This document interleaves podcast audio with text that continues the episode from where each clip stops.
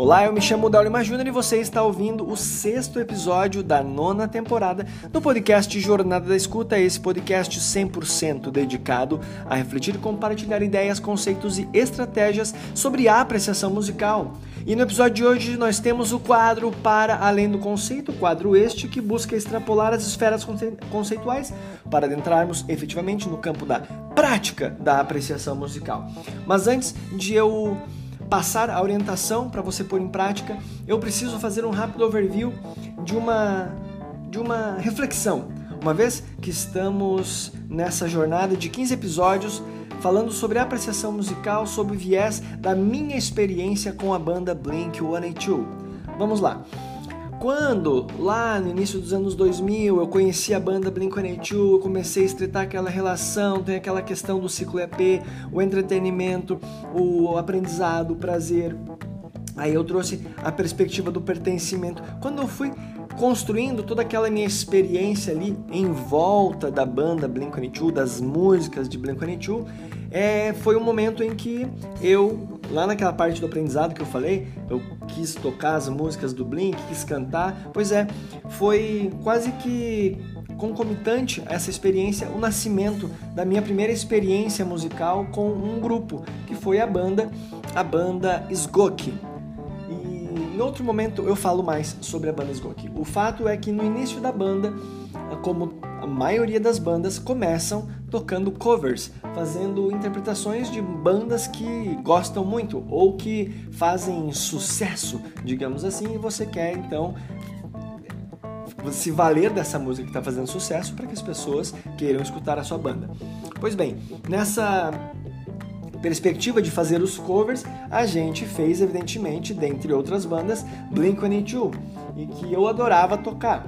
Já mencionei sobre esse o prazer que eu tinha em relacionar com o Blink-182. Dito isso, é o seguinte, cover é muito legal. É muito legal ver uma banda, sabe, você sair e num festival, e num show onde tem uma banda que está tocando músicas da banda que você gosta. É muito legal. Mas nunca, jamais se equiparar, se comparará com a banda original. E a nossa prática hoje aqui tem muito a ver com o original versus os covers. Veja só, todo esse, é, esse esses episódios estão balizados pela é, devida, eles, eles, os 15 primeiros episódios eles foram pensados em dedicar ao Blink-182 por causa do show que eles fariam no Brasil. Show este que foi cancelado. E me veio uma reflexão. Uma reflexão que não é de hoje, mas me veio novamente e eu vou compartilhar com você. Se colocassem no lugar da, do Blink-182, eles, eles substituíram a banda, colocaram a outra no festival Lollapalooza. Mas se colocassem o melhor cover do mundo, eu mesmo assim não iria. Porque eu quero ver a banda original. Até porque houve esse movimento do retorno do Thomas que é o guitarrista e vocalista da banda. Então tem todo esse movimento nostálgico. Eu, de fato, não iria assistir o melhor cover de Blink-182. E isso, é, e isso impacta muito na nossa experiência. Essa decisão, ela se pauta muito na experiência que a gente quer ter, não musicalmente, mas é aquele valor simbólico que eu falei lá no primeiro episódio, que transcende a experiência escutativa. A gente, tá, a gente quer ver o artista que acompanhou as nossas, que foi trilha sonora de vários momentos da nossa vida, personificado ali na nossa frente.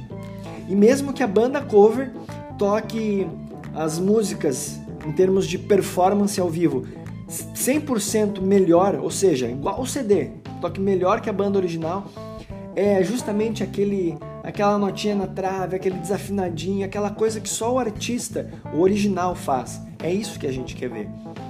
Então, a prática de hoje, no nosso, nesse quadro para além do conceito, é, é um convite. É um convite para uma experiência escutativa. Mas antes de eu falar, isso já deve estar presumindo, é importante também eu salientar que desse, eu compartilhar contigo, na verdade, que nesses últimos dias que eu estava em uma contagem regressiva para o show, até o momento do cancelamento oficial, eu escutava Blink todo santo dia. Eu escuto até hoje. Até mesmo após o cancelamento, eu continuo escutando e, e certamente escutarei ao longo da minha vida. E eu acredito que você já entendeu por que, que eu ouço tanto Blink, porque ela ativa memórias, ela é uma experiência para mim que vai é, além da experiência, é uma relação que vai além da experiência escutativa. É, todo valor simbólico, eu adoro Blink-182. Eu deixo registrado isso para você aqui, mais uma vez. Então, nesses últimos dias de contagem regressiva, eu escutava Blink todo, todos os dias, estava escutando todos os dias. E dentre essas escutas, dos discos, principalmente os discos é, mais antigos, mais antigos entre aspas, os discos que o Tom fazia parte, os outros dois discos que o Matt Skiba estava é, compõe a banda, eu escutei menos nesses últimos dias, mas eu adoro também o Blink-182 com o Matt Skiba. Matt Skiba, só para saber, foi o guitarrista e vocalista que substituiu o Thomas no período em que o Thomas se afastou da banda. Então, o Blink-182 nunca acabou.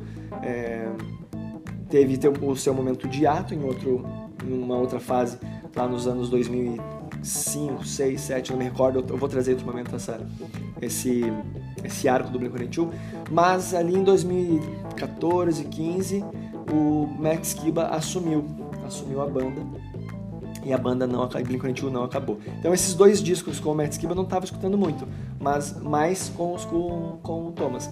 O que eu quero dizer é o seguinte, nessa experiência de ficar escutando Blink diariamente, eu também escutei alguns covers e é uma experiência muito divertida, porque é, é, outra, assim, é a mesma música, mas é uma outra interpretação.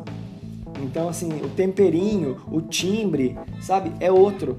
E, mas mesmo assim é legal, porque aquela, a música que eu estou escutando é a música que, que fez parte da trilha sonora da minha adolescência. Todavia, quando eu escuto um cover de um, de um dos discos que eu não conheço muito bem, é, a música não tem o mesmo impacto. Mas agora, se é de uma música que eu conheço muito bem, aí, nossa, caramba, eu fico extasiado ouvindo o cover. E volto a repetir. Porém, se substituíssem Blink-182 pela melhor banda cover do Blink no mundo, eu não iria, porque eu quero ver os caras na formação original, quero ver o Mark, o Travis e o Tom tocando juntos. Entende? E vamos para a nossa prática para encaminhar para nosso para o fim desse episódio. Bora lá então. A prática é a seguinte: qual é a sua banda preferida? Eu não tenho. Tá, beleza. Qual a tua música preferida? Ah, sei lá. Ouça, qual música está ouvindo agora?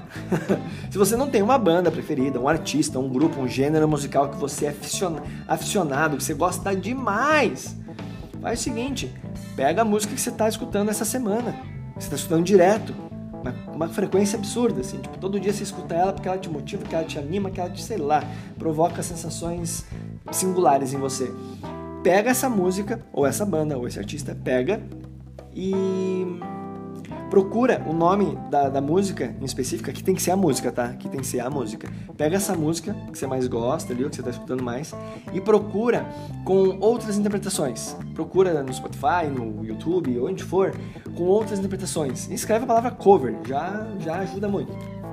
Mas procura outras versão, versões.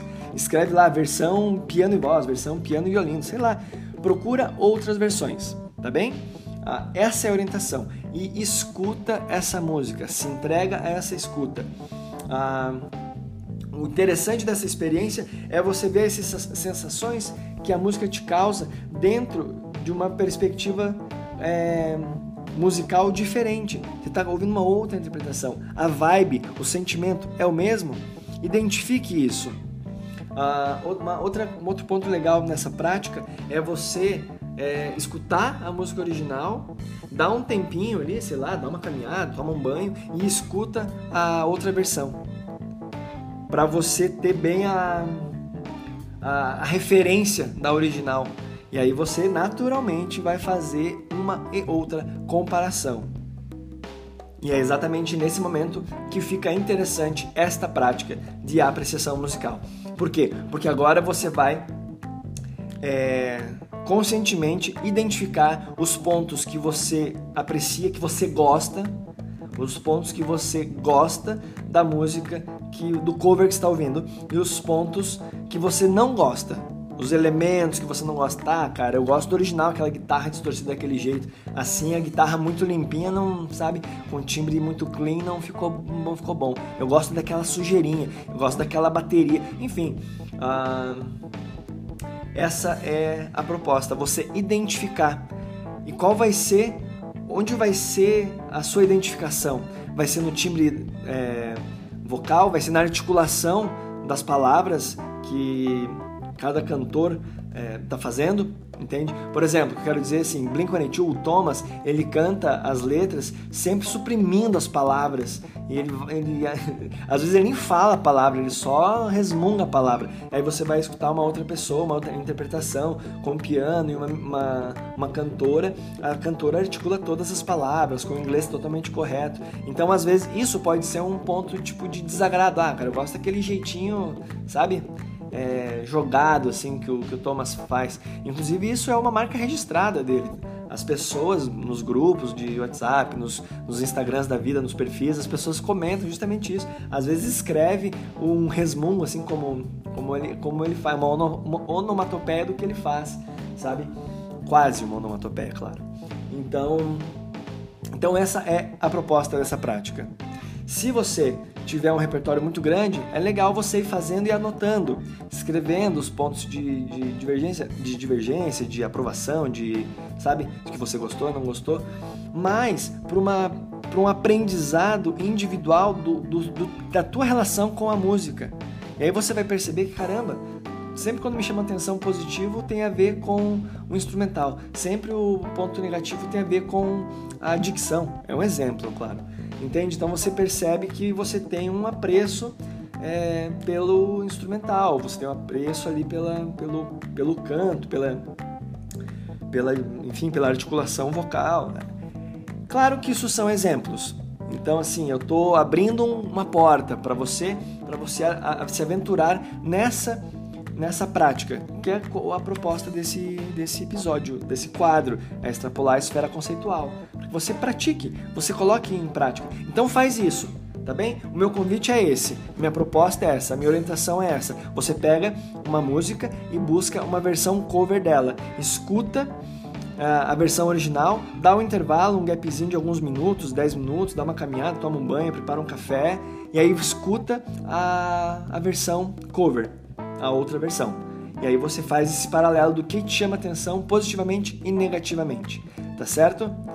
Então, é, era esse essa a proposta que eu gostaria de compartilhar contigo. Fico muito grato por você estar acompanhando todos os episódios. Muito obrigado pela sua companhia, pela sua audiência. Antes de encerrar, você já sabe, você já sabe. Você que é veterano sabe, né? Eu vou tomar um golinho. Pera, pera, pera já sabe, né? Se você também, assim como eu, aprecia bons cafés, eu quero que você conheça a Perde Bebe, o primeiro clube de cafés da Serra Catarinense. Você, clicando no link na descrição desse episódio, você tem um acesso a uma condição especial para você, que é ouvinte deste podcast, tá certo? Eu me chamo Del Lima Júnior e foi uma alegria imensa passar este momento com você. Põe em prática.